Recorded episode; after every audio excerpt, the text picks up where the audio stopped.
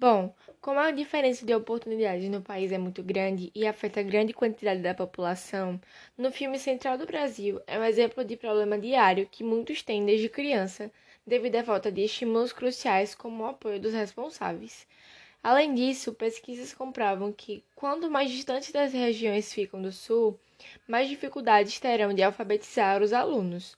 Segundo o MEC e INEP, o Norte e o Nordeste ficaram abaixo da média brasileira de proeficiência na leitura em 2016. É importante entender as consequências do analfabetismo na vida do estudante e na vida profissional dele.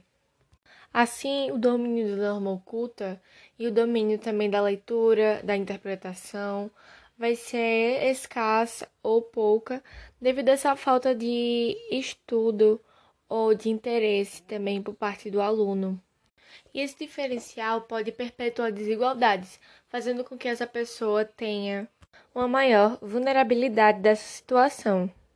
Cabe ao Ministério, órgão do governo federal, promover campanhas e incentivar esses alunos com propostas que sejam atraentes para eles, fazer com que eles tenham esse interesse em voltar ao estudo, concluir o ensino ou se alfabetizarem, para que eles possam crescer politicamente e socialmente.